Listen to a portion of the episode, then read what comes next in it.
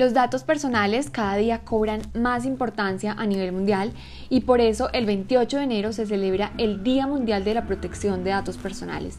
Es una fecha creada en el 2006 por el Consejo de Europa y la Comisión Europea y es celebrada en varios países del mundo. Ahora vamos a ver un poco de historia. Creemos que las normas de datos personales son actuales, pero en 1948 la Asamblea General de las Naciones Unidas adopta el documento conocido como Declaración Universal de los Derechos Humanos. En este documento se expresan los derechos humanos conocidos como básicos, entre ellos el derecho a la protección de los datos personales. En el mundo existen dos ramas principales en torno a la protección de datos.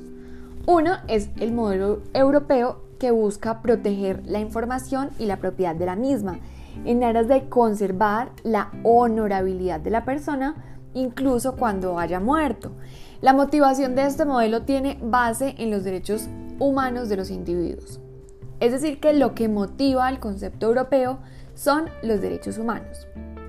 Mientras que el modelo estadounidense protege la información de las personas con el concepto de derecho a la privacidad, el cual se extingue con la muerte de la persona.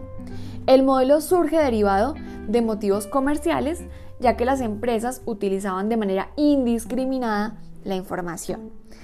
Cada país regula el tema de los datos personales y se adapta a sus propias condiciones culturales, económicas y políticas las bases de alguno de los dos modelos de protección de datos personales existentes. Quien vela por la protección de datos personales en Colombia es la Superintendencia de Industria y Comercio en la Delegatura para la Protección de Datos Personales. Ya vimos un poco de historia y con esto la importancia es conocer que esta celebración nace para generar mayor conciencia de la protección de los datos personales, sabiendo que los datos son la moneda del siglo XXI. Nos vemos en un próximo capítulo.